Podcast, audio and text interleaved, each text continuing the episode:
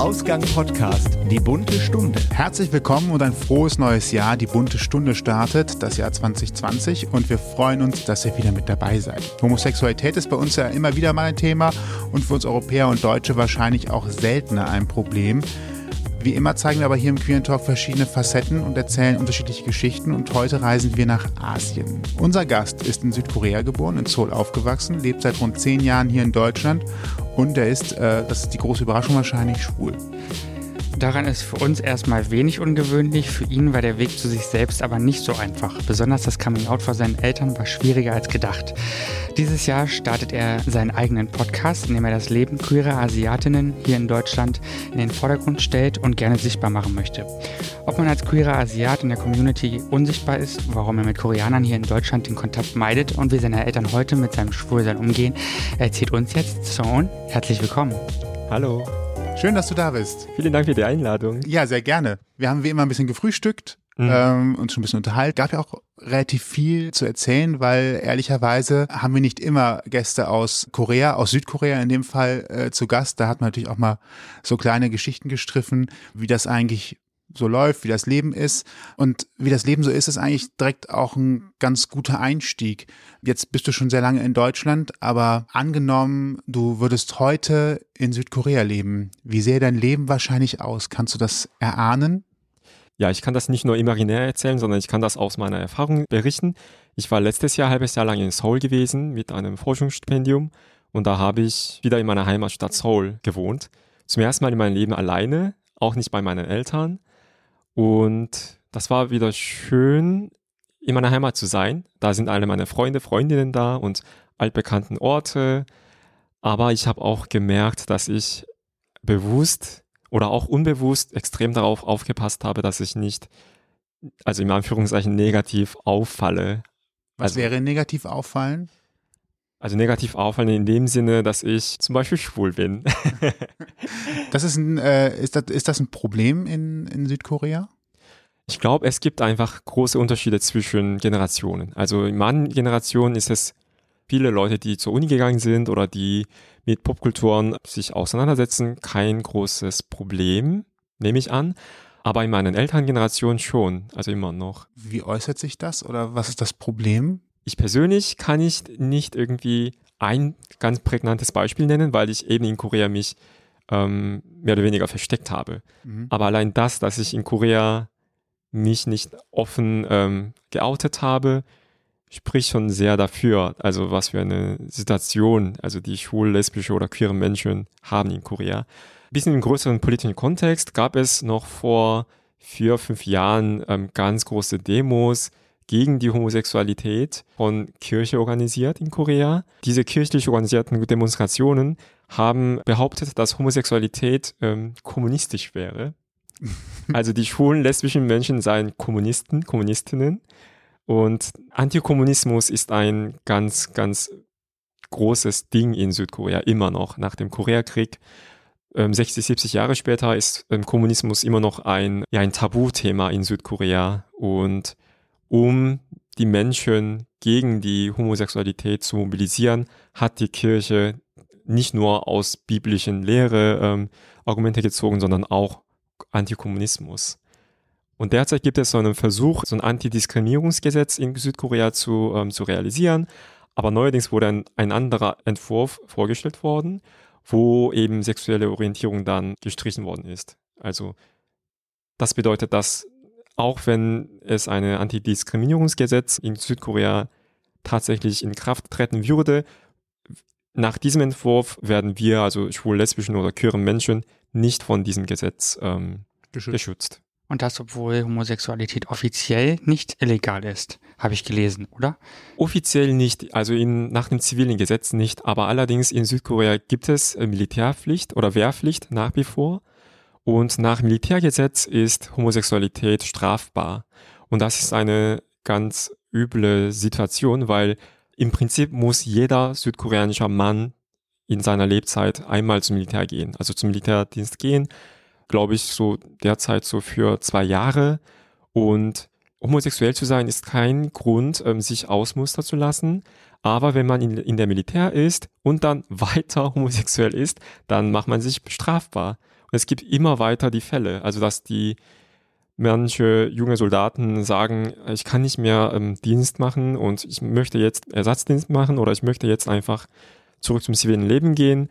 Es gab, glaube ich, vor drei Jahren oder so einen Fall, dass ein, ja, ein Vorgesetzter von einem so einen schwulen ähm, Soldat gefordert hat, okay, dann bring mir einfach Beweis dafür. Mach einfach Video, während du einen Sex mit einem Mann hast. Und der arme junge Soldat hat das tatsächlich gemacht. Aber das hat nicht dazu geführt, dass er von dem Dienst befreit wurde, sondern er wurde dann bestraft. Also nach dem zivilen Gesetz, ja, Homosexualität ist nicht strafbar, aber nach Militärgesetz ist Homosexualität strafbar. Das ist gerade so ein bisschen es ist äh, schon richtig deep. Äh, Quad Quadratur des Kreises mhm. und äh, so, so ein bisschen gefangen in, in einem, einem komischen Konflikt mit sich selber und äh, den Gesetzen und den Konsequenzen, die das dann haben kann. Fangen wir mal, fangen wir ein bisschen früher an. Ja. du bist vor zehn Jahren nach Deutschland gekommen. Ja. Äh, was hat dich hierhin verschlagen? Also ganz ursprünglich mein Studium. Ich habe in Südkorea Germanistik studiert. Ich habe deutsche Bücher sehr gerne gelesen oder Bücher von deutschen Autoren, zum Beispiel Thomas Mann oder Hermann Hesse und auch Goethe. Ich hatte großes Interesse an Literatur gehabt, schon immer. Und ich habe auch in der Schule Deutsch gelernt und dann dachte ich, ja, warum nicht deutsche Literaturwissenschaft zu studieren? Dann kann ich ja, anders als mit koreanischer Literaturwissenschaft, kann ich ja mal nach Ausland gehen. Und so war ich zuerst mal 2005 in Deutschland gewesen als Austauschstudent und da habe ich meinen jetzigen Partner kennengelernt. Und seitdem war er quasi der Hauptgrund, warum ich immer wieder nach Deutschland gekommen bin und dann schlussendlich, schlussendlich für mein weiteren Studium, ähm, Studien genau in Deutschland zu leben. Warst du dir schon vor der Reise nach Deutschland bewusst darüber schwul zu sein? Ja, schon ziemlich früh. Also auch in, also spätestens in der sechsten Klasse, als ich so 12, 13 war, war, war es mir schon klar, dass ich schwul war. Und damals aber hatte ich nicht irgendwie das Konzept von, doch irgendwo schon, aber nicht so stark von ähm, Tabu oder so gedacht. Und ich dachte, ja, ist halt so. und ich hatte so sowas ähnliches wie einen Freund damals, jetzt im Nachhinein auch. Wir haben natürlich nicht irgendwie ähm, unseren Eltern erzählt, ja, ähm, ich habe einen Freund oder so. Also so unsensibel waren wir doch nicht, aber wir haben total geknutscht. Also, ja, ich war schon als 12, 13 als schwuler Junge unterwegs, glaube ich. Spielte das Thema dann in deiner Umgebung überhaupt eine Rolle? Also sowohl in der Familie als auch im, im, Alltag? Also gab es, wurde das überhaupt thematisiert, dass es Homosexualität gibt? Ja, und zwar durch einen einen Schauspieler damals. Also es gab eine sehr erfolgreiche Fernsehserie, die stark an Friends aus den USA angelehnt hatte.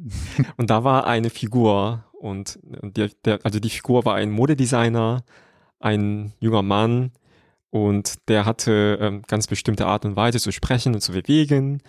Und er, es stellt sich heraus, dass er in, im wahren Leben auch schwul war. Und er wurde aber quasi geoutet, also von, von einem Journalisten, obwohl er das nicht wollte. Und das habe ich, als ich so 12, 13 oder so war, das mitbekommen. Und er war wirklich von heute auf morgen nicht mehr zu sehen auf dem Fernseher. Und ich glaube, da habe ich auch zum ersten Mal spürbar gesehen, also was passiert, wenn man schwul ist in Korea. Nämlich man verliert seinen Job, man wird nicht mehr so hoch angesehen und ja, also ich glaube, der war aber auch der allererste Person, mehr oder weniger, äh, die allererste Person, die Homosexualität in koreanischen Medien oder in koreanischen Diskurs einfach so stark gemacht hatte vor knapp 20 Jahren. Interessant, aber das heißt, in der öffentlichen Wahrnehmung, also in der Serie als gespielt, war es in Anführungsstrichen okay, dass er schwul ist, aber im realen Leben, also nachdem er dann quasi geoutet wurde, ist das auf einmal ein Problem, was ja auch irgendwo komisch ist, weil es wirkt so ein bisschen nach dem Motto, solange es im Fernsehen bleibt, solange es nur gespielt wird, solange es nur eine Kunstfigur ist, ist alles schön, aber wehe, du bist es wirklich. Also in der Serie war er nicht offen schwul unterwegs. Mhm aber es gab so immer Andeutungen. Er hat immer so hübschesten männlichen Schauspieler ähm, in Serien so angeflirtet und ähm, ja, gepiekst und so weiter. aber das war auch das, also was mich auch als Kind schon überrascht hatte. Also er war einfach dieselbe Person, aber plötzlich außerhalb der dieses Studio-Setting war ja plötzlich nicht mehr cool, war ja nicht mehr liebenswert und das war auch schmerzlich zu sehen. Und später, also der hat nach so 10, 12 Jahren ein großes Comeback gefeiert. Er hat irgendwie in der Zeit sich als Geschäftsmann neu definiert und er hatte viele ganz gut laufende Restaurants und koreanische Gesellschaft hat dann doch in die, in eine Richtung weiterentwickelt und dann war er wieder als Talkshow-Gast und ne, so wieder willkommen.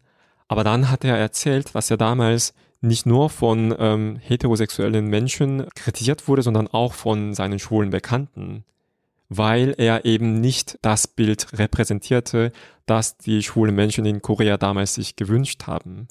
Also nämlich, er ist halt so wie er ist, ne? also bestimmte Art und Weise zu sprechen und zu bewegen. Und er hat dafür auch in der schwulen Community wohl sehr starke Widerwillen ähm, erfahren. Das hat mich dann auch sehr überrascht. Also sich möglichst heteronormativ zu bewegen, höre ich daraus, ja? Ja, ja. Das gibt es ja auch innerhalb der Szene, würde ich jetzt mal sagen, schon auch oft, dass Ach dass so. schwule Männer Mhm. äh, sehr, sehr viel Wert darauf legen, dass man möglichst, ich sage jetzt mal in Anführungsstrichen, sich heterosexuell und männlich verhält, ja? Das, das also Wort ist maskulin. hetero-like, Genau, genau. Ja. Mhm. was auch immer das übrigens ist. Ne? Ja, das meine ich damit, genau. Ohne jetzt äh, genaueres zu wissen, aber Ähm. die Männer, die samstags durch den Baumarkt laufen und die Kinderwagen vor sich herschieben. Ja. Äh, so, was ist jetzt hetero-like? Genau. Ähm, so, der Kinderwagen.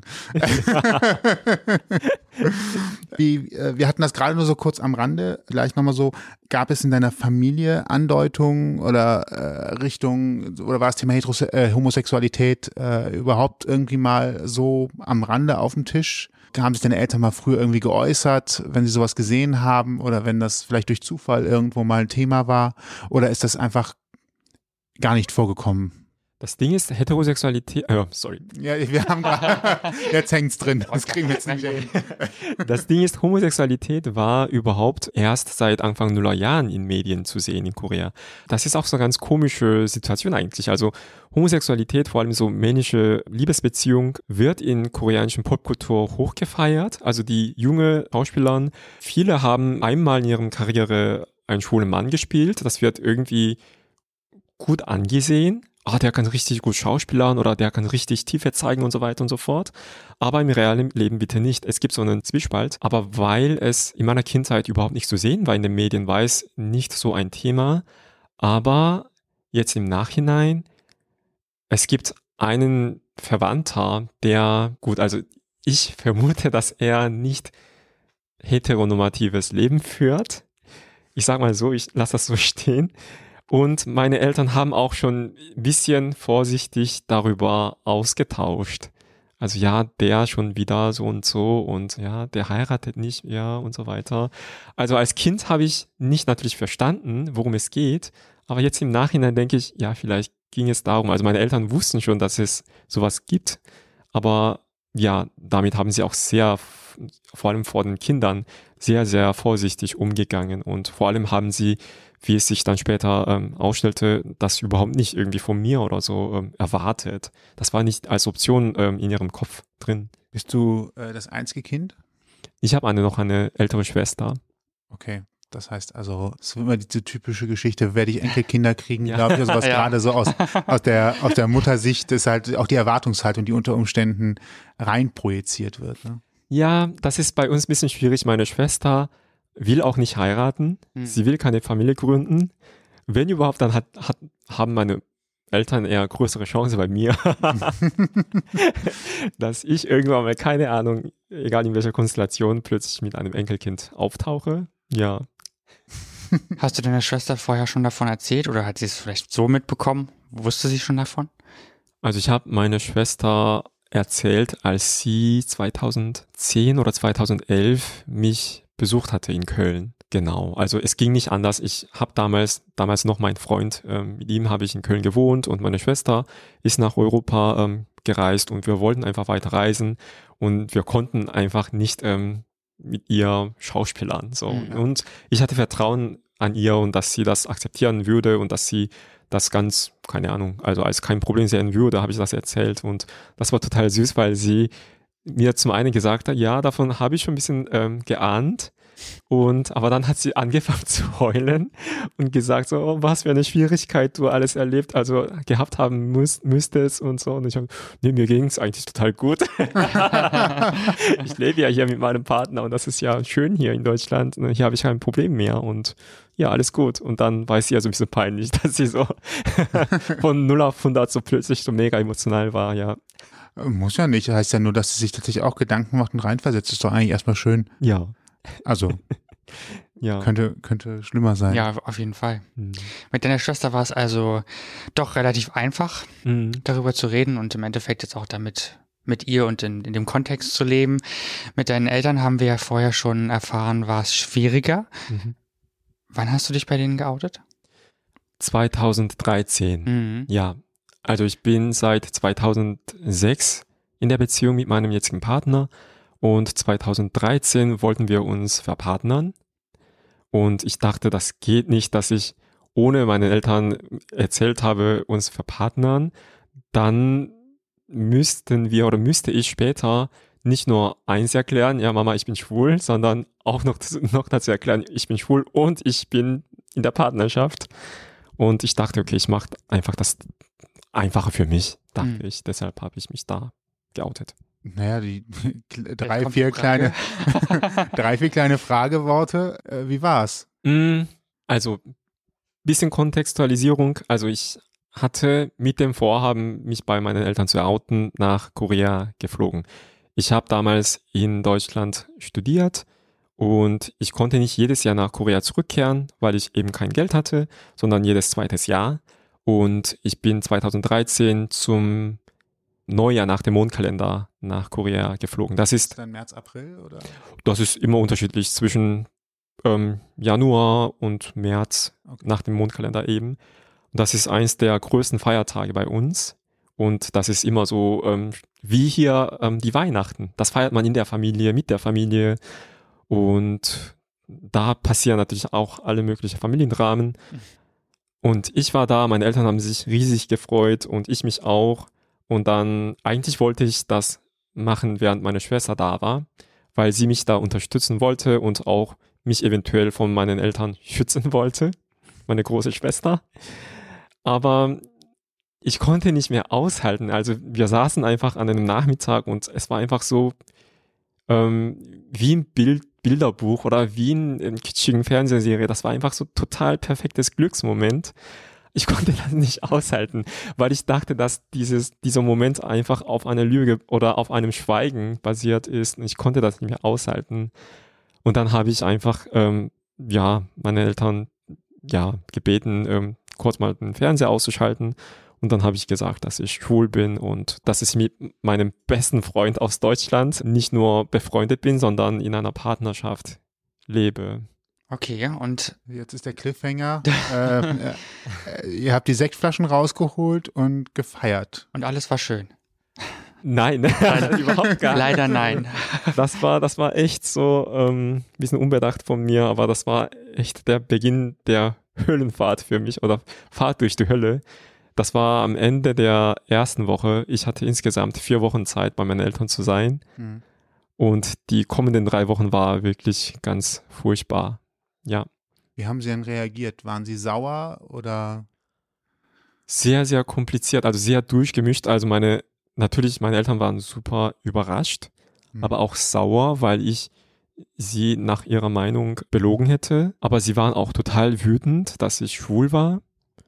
Und sie waren auch sehr traurig und das war einfach eine überwältigende Menge oder Grad von Emotionalität. Okay. Also ein bisschen was hast du vielleicht auch damit gerechnet, dass es vielleicht etwas schwieriger wird oder also inwiefern hat sich das gedeckt mit dem, was du erwartet hast? Vielleicht war es aber noch schlimmer, als du gedacht hast oder wie, wie war das für dich in dem Moment? Also ich glaube, im Nachhinein habe ich doch insgeheim gehofft, dass meine Eltern mich so akzeptieren würden, wie ich so von vielen anderen deutschen Freunden, Freundinnen erfahren habe.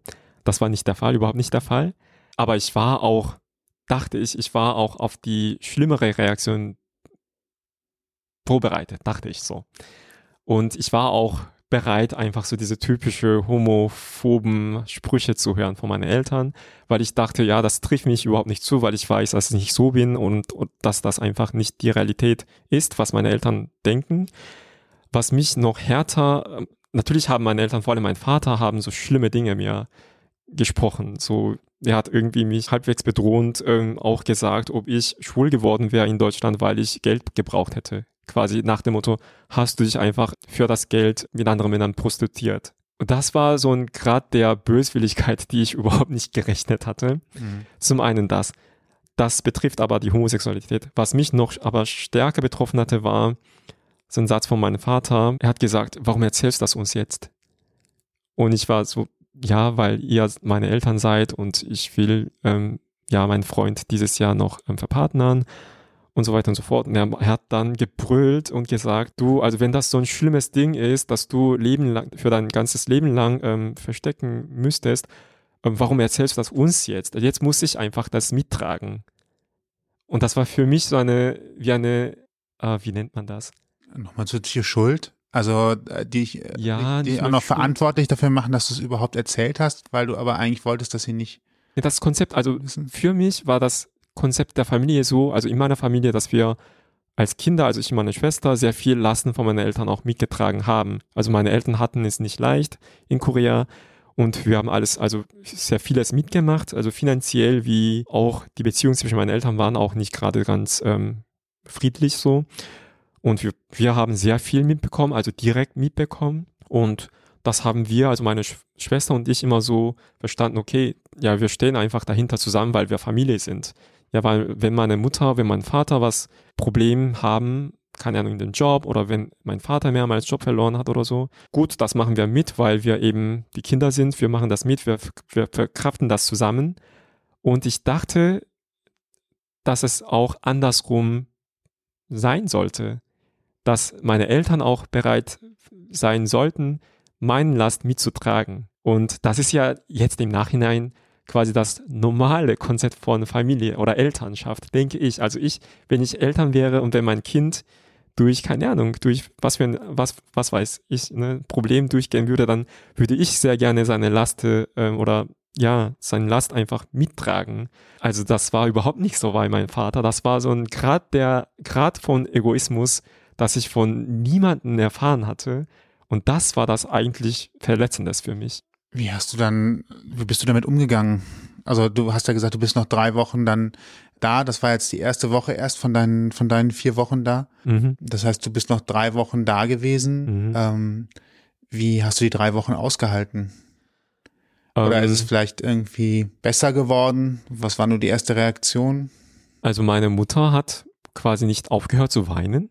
Das war, das war fürchterlich. Mein Vater hat mich einfach komplett ignoriert die ganze Zeit. Er hat mich einfach vermieden zu sehen. Wir wohnen in so einer kleinen Wohnung in Korea und wir hatten nur ein Badezimmer und wir können nicht eigentlich, keine Ahnung, uns richtig vermeiden, aber ja, der ist einfach morgens viel, viel früher als sonst ähm, rausgegangen und abends sehr, sehr spät nach Hause zurückgekommen. Und wenn ich aus meinem Zimmer raus war, hat er dann laut gesäuft und dann weggegangen und so weiter.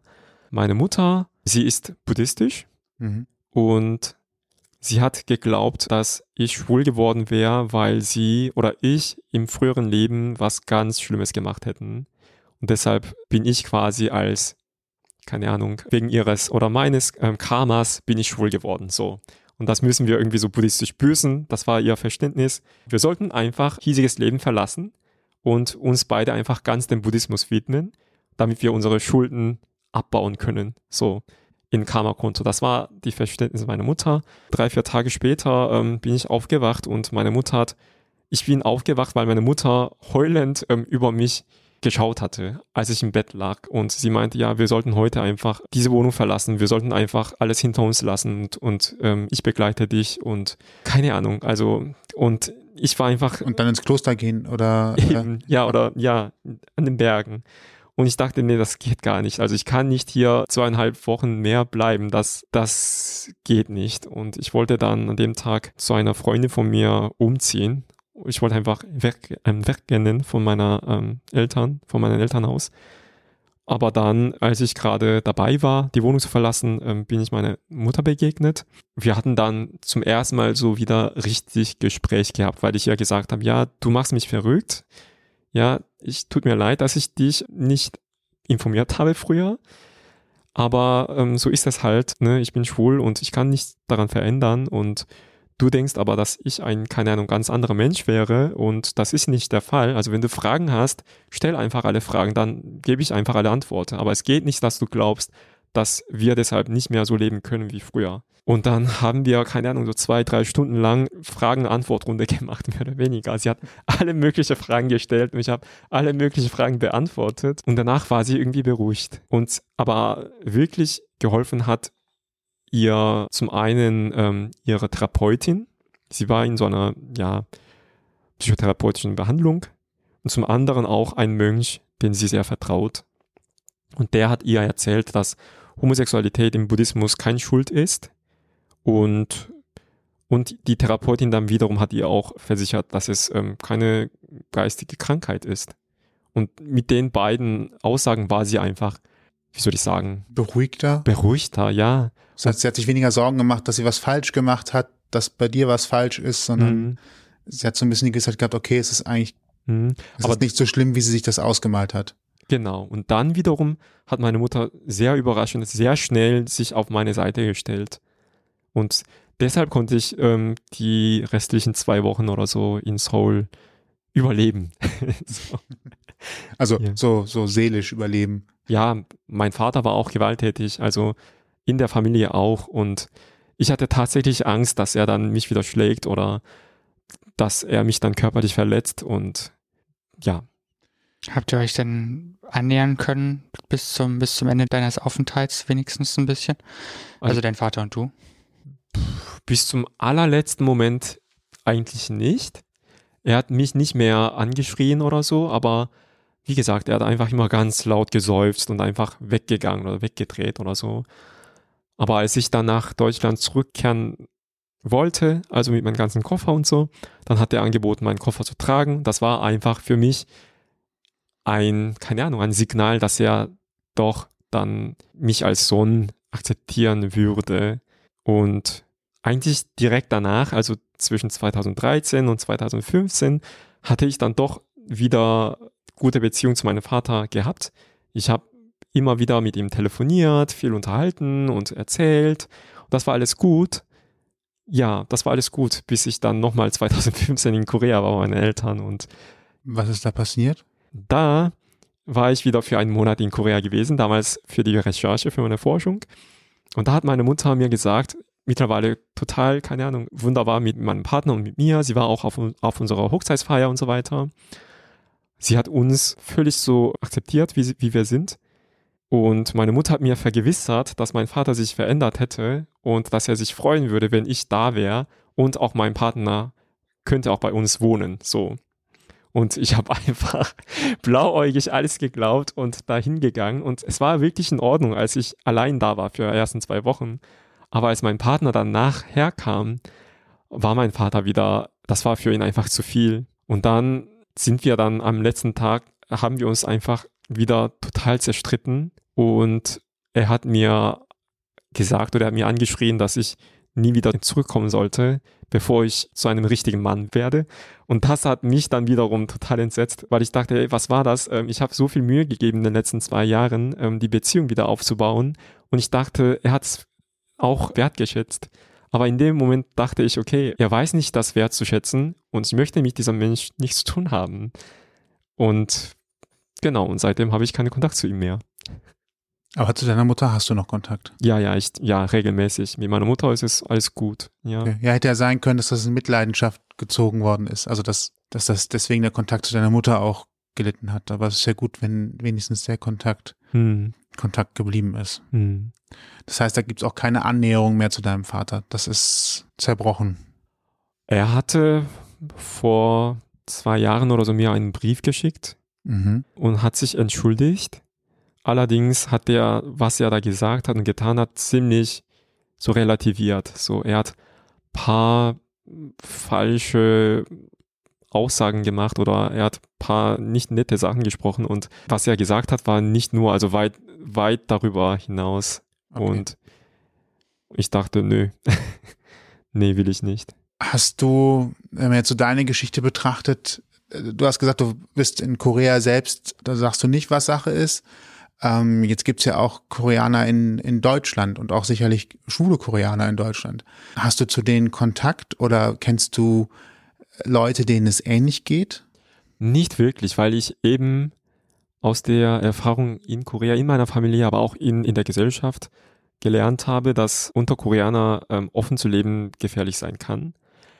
Und koreanische Community in Deutschland oder in, in anderen Ländern auch ist sehr, sehr stark auf ähm, Kirche fokussiert. Mhm. Und koreanische christliche Kirchen sind nicht die ähm, queerfreundlichste Religion. Ganz im Gegenteil. Also ich habe von einer Koreanerin gehört, also in ihrer Kirche ist eine lesbische Frau und jeder und jede weiß davon. Und das wird niemals thematisiert, auch wenn sie mit ihrer Freundin da auftaucht. Zwar ähm, attackiert niemand sie, aber niemand ähm, heißt sie auch willkommen. Mhm. Und das, also sie wird einfach wie eine, ja, nicht existierende Person gehandelt oder so.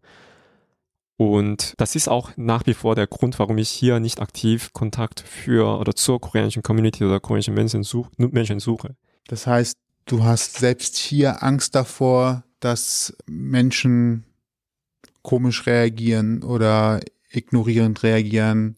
Auch äh, als Koreaner in Europa, die die Kultur ja auch kennen, die wissen, dass das hier alles nochmal eine komplett andere Umgebung ist, dass das hier ganz anders vertreten wird. Das alles macht keinen Unterschied, weil ihre Grundausrichtung unter Umständen sehr stark verwurzelt sein könnte in, in dem, was sie in Korea gelernt haben. Ja, oder in Kirche. Also in ja, oder in der Kirche, ne? ja, natürlich. Ja. Ist es die buddhistische Kirche tatsächlich vorwiegend oder christlich-buddhistisch oder was ist das für eine, für eine Richtung dann eigentlich, wenn Religion eine Rolle spielt? Also eigentlich christliche Kirche. Und zwar sind die präbisterische und methodische Kirche in Südkorea sehr stark. Hm. Das sind die auch ersten ähm, Kirchen gewesen, die schon Mitte Ende 19. Jahrhundert nach Korea kamen, die Menschen konvertiert haben. Und am ehesten kann man die Kirche wie wirklich wie amerikanische Kirchen ein bisschen vergleichen. Also vielleicht ist es in Deutschland viel, viel dezenter, viel, viel neutraler, aber in Korea gibt es, Südkorea gibt es wirklich viele Kirchen, die wirklich, wo man so solche Szene betrachten kann, wie man aus dem Film kennt, ähm, ne, also tiefen Süden in den USA, so dass die Menschen heulend, hüpfend, ähm, schreiend ähm, beten. Das gibt's in Südkorea. Und solche Kirchen verbreiten einfach die homophoben Ideen. Und die Leute, die nach Deutschland kommen, bringen bestimmte Denk ähm, also Ideen mhm. mit. Und weil es sonst kein so Kulturzentrum oder kein anderer Ort gibt für koreanische Menschen, auch wenn man nicht gläubig ist, am Anfang geht man halt dann zur Kirche, um anderen koreanischen Menschen zu treffen.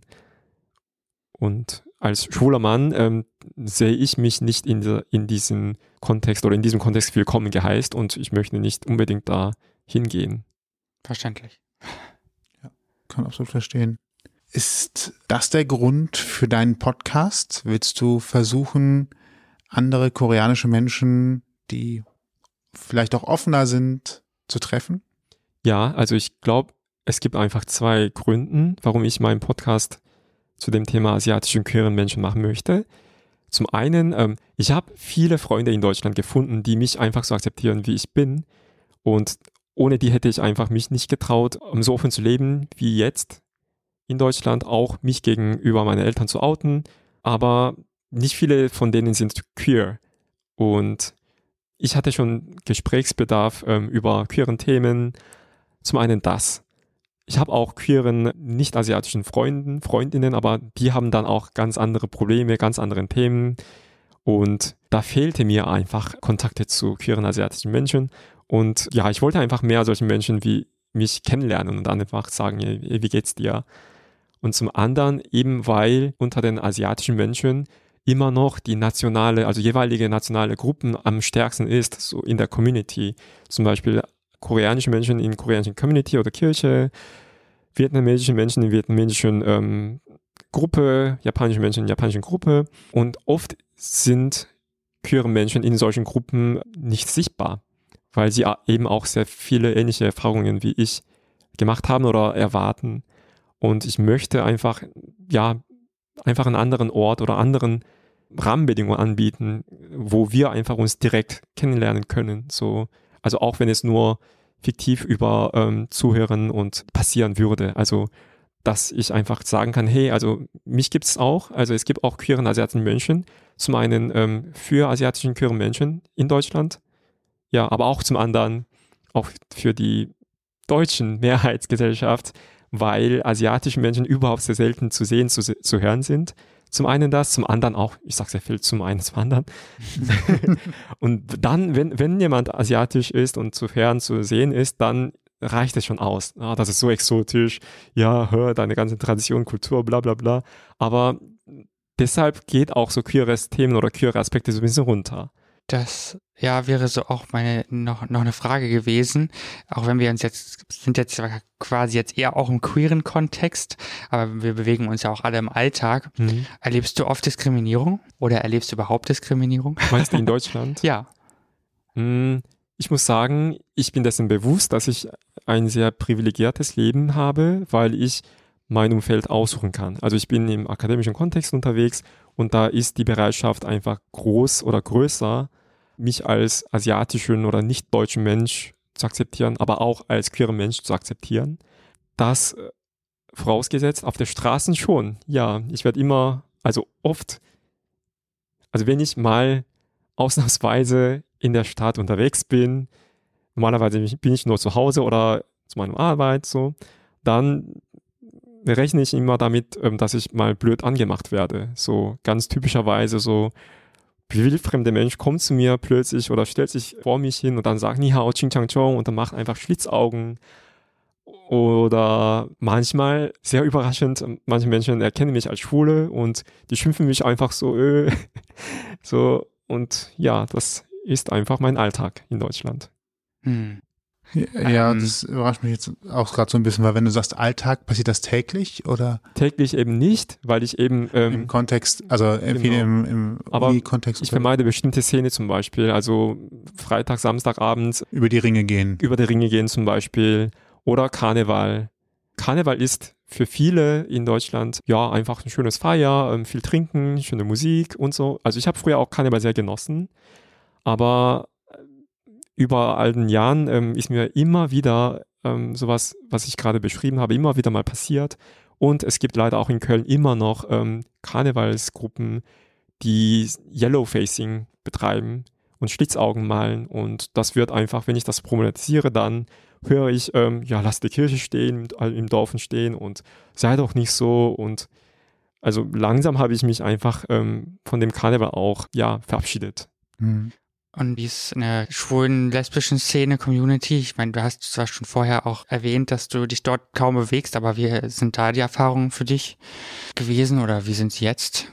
Also ich habe ich hab durchaus ähm, Kontakt zu schwul-lesbischen oder queeren Communities und muss sagen, wirklich betonen, in Köln ist es sehr, sehr tolerant oder die lassen mich nicht wirklich spüren, ähm, dass ich da als ein, keine Ahnung, ein Exote da unterwegs wäre das nicht, aber es gibt dann so immer wieder so die Momente, wo ich höre so, uh, okay, das hätte ich einfach mit meinen schwulen Freunden zum Beispiel in Korea anders erlebt. So Sprüche, also ganz kurze Sprüche oder was sie für Witz halten, so ist manchmal lache ich oft einfach mit, aber dennoch bleibt dabei so ein bisschen bitteren Beigeschmack. Und es tut weh eigentlich am Ende, ne? Das ist, Schätz das Ding ist, nicht an der Stelle. Mhm. Aber wenn man immer wieder dieselbe Stelle gepickt bekommt, zum Beispiel, ne? stell dir mal vor, einfach jemand oder wildfremde Menschen kommen die einfach vorbei und dann einfach, ja, pickt dich immer in derselben ähm, Stelle. Irgendwann mal fängt das an zu schmerzen. Und so ist es halt. Ja. ja.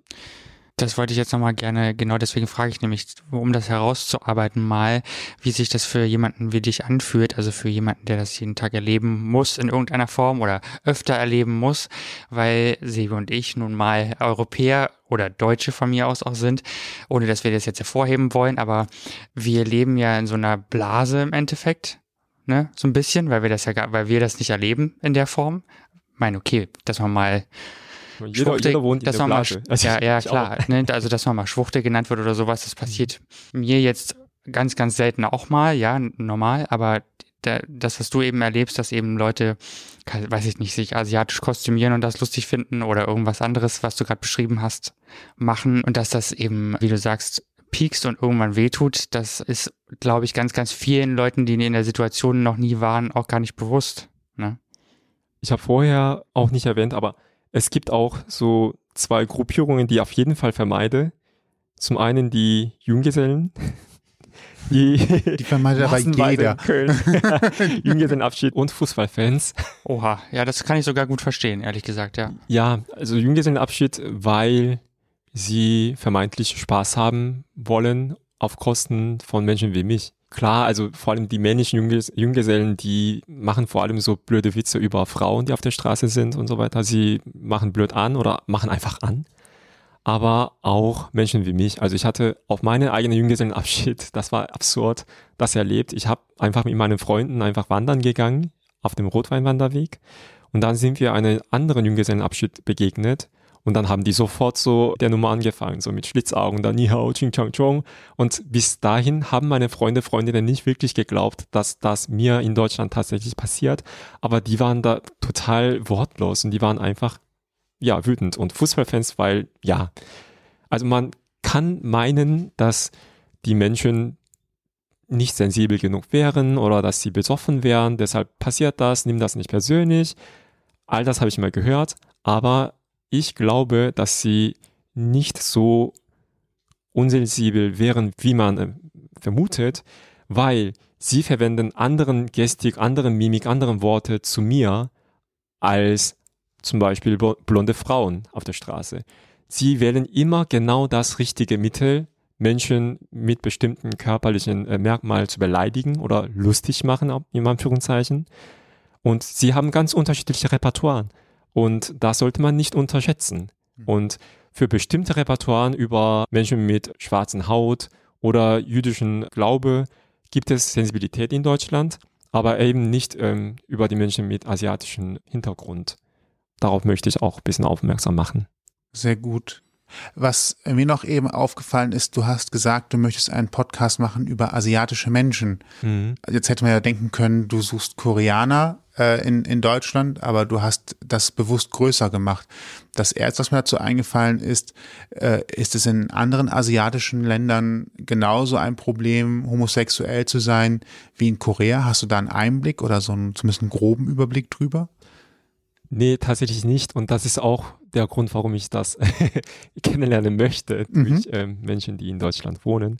Ja, ich habe bewusst ähm, die Kategorie ein bisschen größer gefasst, weil klar, es gibt auch koreanischen Podcast und so, aber mein Interesse ist einfach über die nationale Grenze hinaus, weil die Diskriminierungen oder die Dinge, die ich erlebe, zu hören bekomme in Deutschland, erlebe ich nicht, weil ich koreanisch bin, sondern weil ich einfach im Augen der Menschen im Anführungszeichen Chinese bin oder wenn ich das genauer beschreibe, weil ich asiatisch bin.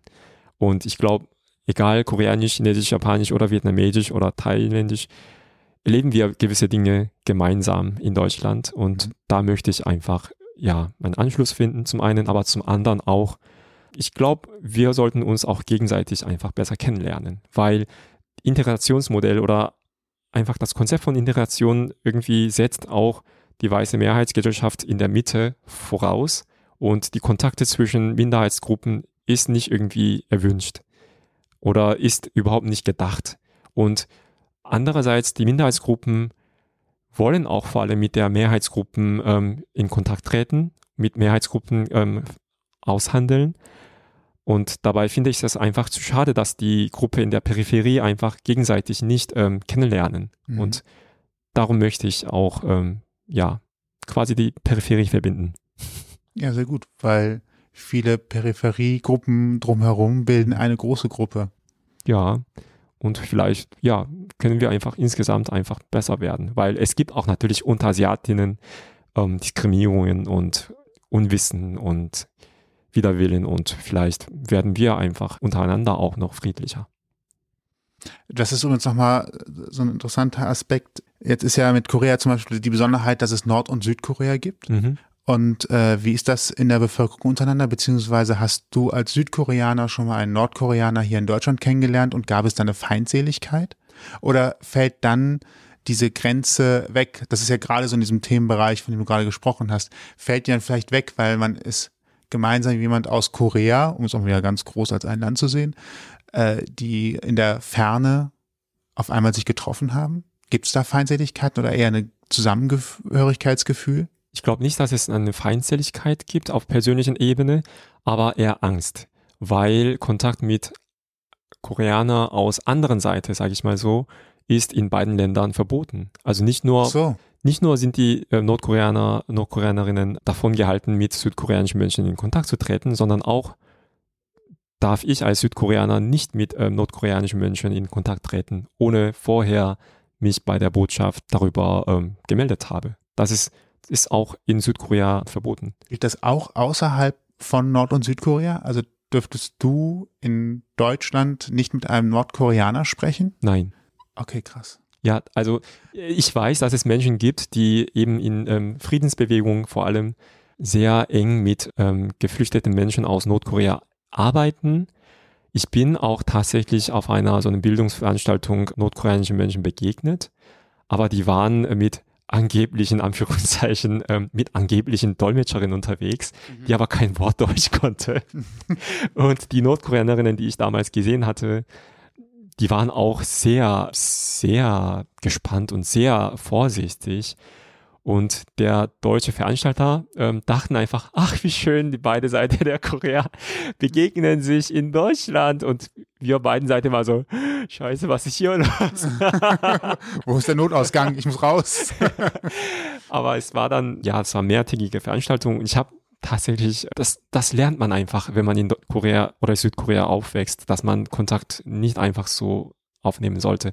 Tatsächlich hat meine Mutter auch mir vor meiner Abreise nach Deutschland gesagt, so bitte versprich mir, dass du nicht mit Nordkoreanern in Kontakt trittst und dass du nicht über, keine Ahnung, Deutschland nach Nordkorea gehst, weil es in den 80er Jahren mal einen Vorfall gab, dass die damaligen südkoreanischen Menschen über Ostdeutschland oder, oder über Ostberlin nach Nordkorea gereist sind.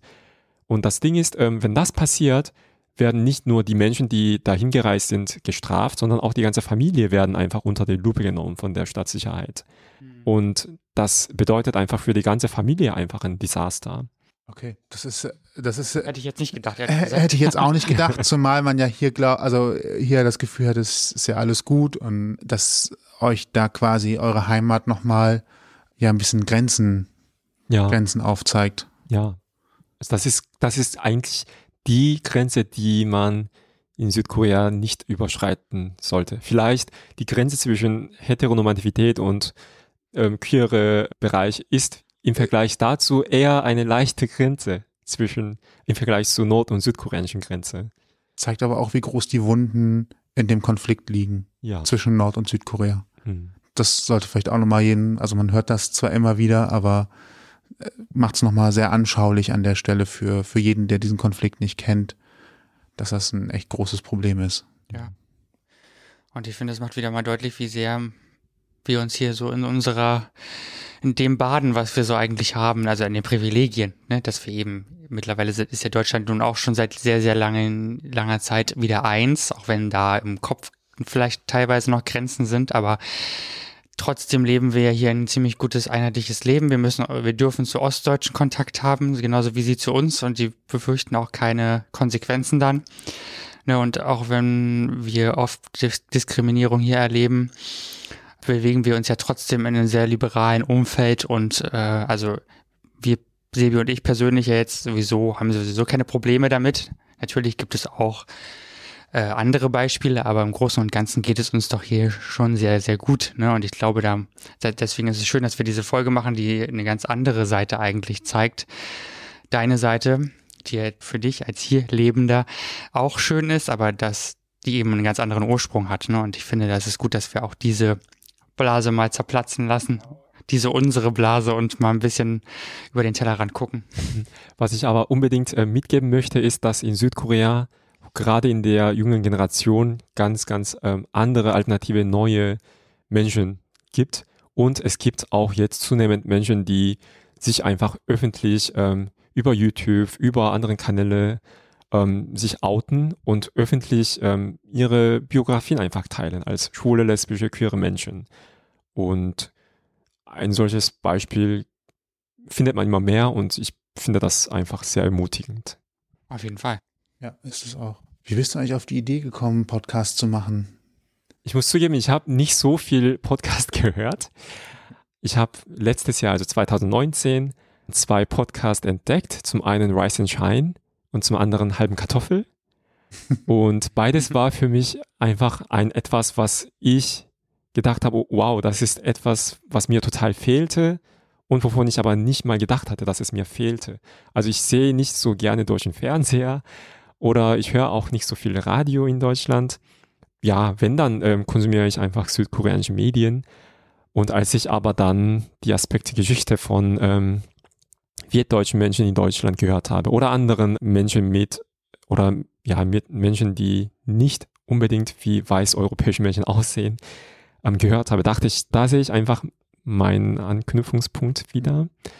Und dann wiederum waren die beiden Podcasts nicht unbedingt auf queeren Thema fokussiert. Und deshalb dachte ich, okay, dann why not? Also dann könnte ich noch einen weiteren Podcast machen zum queeren asiatischen Aspekt. Perfekt. Und jetzt ist er da unter anderem zu finden? Äh, wo bei, hast du eine Homepage oder? Ähm? Ähm, ich hoffe, dass wenn die Sendung jetzt rausgeht, ähm, dass schon, dass ich schon meine erste Sendung auch rausgeschickt habe. Aber ich habe vor, über Spotify, über Apple und auch auf Podigy ja meinen Podcast zur Verfügung zu stellen. Wir verlinken ihn einfach. Die, der Grund, warum es gerade ein bisschen schwierig ist, wir haben äh, ziemlich genau, sehr, sehr exakt genau Anfang Dezember und äh, produzieren also an dieser Stelle quasi vor, ähm, gehen aber davon aus, dass es eigentlich, also wir, wir veröffentlichen diese Folge erst, wenn deine erste Folge online ist und verlinken dann entsprechend auch darauf, sodass das auf jeden Fall klappen wird. So machen wir das. Ja. Versprechen hier jetzt auch am Ende der Folge für alle Hörer, wenn ihr also ähm, die Informationen, also wenn ihr den Podcast folgen wollt und nicht an, an, jetzt anhören wollt, und das ist auch unsere Empfehlung, dann geht einfach auf den Blogpost zur Sendung unter ausgangpodcast.de und klickt auf den Link und landet dann direkt im schönen neuen Podcast, der heißt, eigentlich, wir haben den Namen die ganze Zeit noch gar nicht verraten, ne? Ich glaube ja noch nicht mal im Intro. nee, ich glaube ja noch nicht mal im Intro Im verraten. Intro haben wir nicht verraten, nein. Nee. Ähm, dabei fand ich die Idee eigentlich ganz schön. Mhm. Äh, dein neuer Podcast heißt? Bin ich süß-sauer. Wie kommt es auf die Idee, bin ich süß-sauer? Ähm, ich habe letztes Jahr an dem ja, Podcast-Workshop von Spotify teilgenommen hm? über einen asiatisch-queeren Podcast. Und da hatten wir Zeit und Möglichkeit, unsere Podcast-Ideen zu, zu, entwickeln, also mit, mit Hilfe von Expertinnen dort. Und eigentliches Thema war, oder eigentlicher Titel war ähm, Süß-Sauer, aber es gab einfach eine Filmproduktion, die Süß-Sauer hieß. Und dann dachte ich, okay, bisschen provokativere Form als süß-sauer wäre, bin ich süß-sauer, also in Frage zu stellen. Der Titel süß-sauer oder ja, Element, äh, Titelelement süß-sauer kommt von daher, dass in Deutschland süß-sauer als typisch asiatisches Geschmack verkauft wird, angeboten wird. Nicht nur von Seiten der in Anführungszeichen Deutschen, sondern auch von asiatischen Menschen selber. Mhm. Sie nutzen das in gewissem Sinne auch aus, was ähm, an ihnen erwartet wird. Aber ich weiß, dass ähm, asiatisches Universum der Geschmack einfach viel, viel größer ist und dass es einfach nicht nur süß-saures Geschmack gibt, sondern auch alle möglichen Geschmäcke. Und das dachte ich, ähm, das widerspiegelt ganz schön, was die Menschen insgesamt über Asien oder über asiatische Menschen denkt in Europa. Also sie werden höflich, sie sind zurückhaltend, sie sind fleißig und so weiter. Aber stimmt das alles? Oder sind wir einfach auch nicht einfach ganz normale Menschen wie alle andere? Und deshalb. Ein fantastischer Cliffhanger und die ja, Auflösung total. gibt es jetzt in deinem neuen Podcast. Richtig. ja. Wenn man dir privat noch folgen möchte, auf Instagram oder sowas, dann auch, glaube ich, bin ich süßsauer äh, auf Instagram. Podcast, ne? Unter bin ich süßsauer.podcast findet ihr mich auf dem Instagram. Yes. Alle Infos im Blogpost, wie wir gerade schon angesprochen haben. Und wiederum könnt ihr hören auf Spotify, Apple Podcasts, Deezer, Google Podcasts und überall, wo ihr Podcasts hört. Amazon Echo auch. Ja, dafür gibt es einen Skill, den dafür wir haben. Habe ich, dafür habe ich einen Skill gemacht, ja. So, genug Eigenwerbung. vielen, vielen Dank, dass du dir die Zeit genommen hast und zu uns gekommen ja, bist. das war Danke sehr, sehr euch, schön. dass ich hier sein dabei Tolle. Einblicke übrigens. Äh, in, also man merkt halt wieder, wie, wie wenig man eigentlich weiß, wenn man mal gemeinsam darüber spricht und ähm, Ja, wie es auch woanders läuft. Das äh, war tatsächlich echt nochmal Wie- was, was komplett eine neue Welt. ja, ja. Wie ein, ein, was für einer Blase. Ich sag's jetzt schon wieder das Wort, aber ich finde es schon für mich auch jetzt interessant, in welcher Blase man so lebt und wie wenig mich, man sich teilweise doch mit so Themen wie deinen Themen beschäftigt. Ne? Also wirklich eine ganz tolle Bereicherung. Vielen Dank. Hat dein Name eigentlich eine Bedeutung zum Schluss vielleicht? Ja, und zwar fast alle koreanischen Namen haben sinokoreanischen oder chinesischen Zeichen. Ne? Man gibt einfach den Kindern Namen mit chinesischen Zeichen, weil chinesische Zeichen früher einfach das Alphabet war in Korea auch. Und mein, in dem Fall, also in meinem Fall heißt mein Name ähm, ganz viele lebhafte Wolken. Also Song bedeutet so lebhaft, so auffüllend und unbedeutet Wolken. Oh, wie schön. In diesem Sinne. Vielen Dank fürs Zuhören. Vielen Dank für deinen Besuch. Dankeschön. Vielen Dank für die Einladung. Und euch da draußen einen schönen Abend, Nacht, gute Fahrt zur Arbeit, zurück nach Hause, wo ihr uns gerade zuhört. Ja. Bis zum Dann. nächsten Mal. Ciao. Tschüss. Tschüss. Ausgang Podcast, die bunte Stunde. Deine Interviewreihe mit Menschen, die spannende Geschichten erzählen. Mit deinen Gastgebern Sebastian und Toni. Kostenlos anhören auf www.ausgangpodcast.de. Folgt uns auf Instagram unter Ausgang Podcast.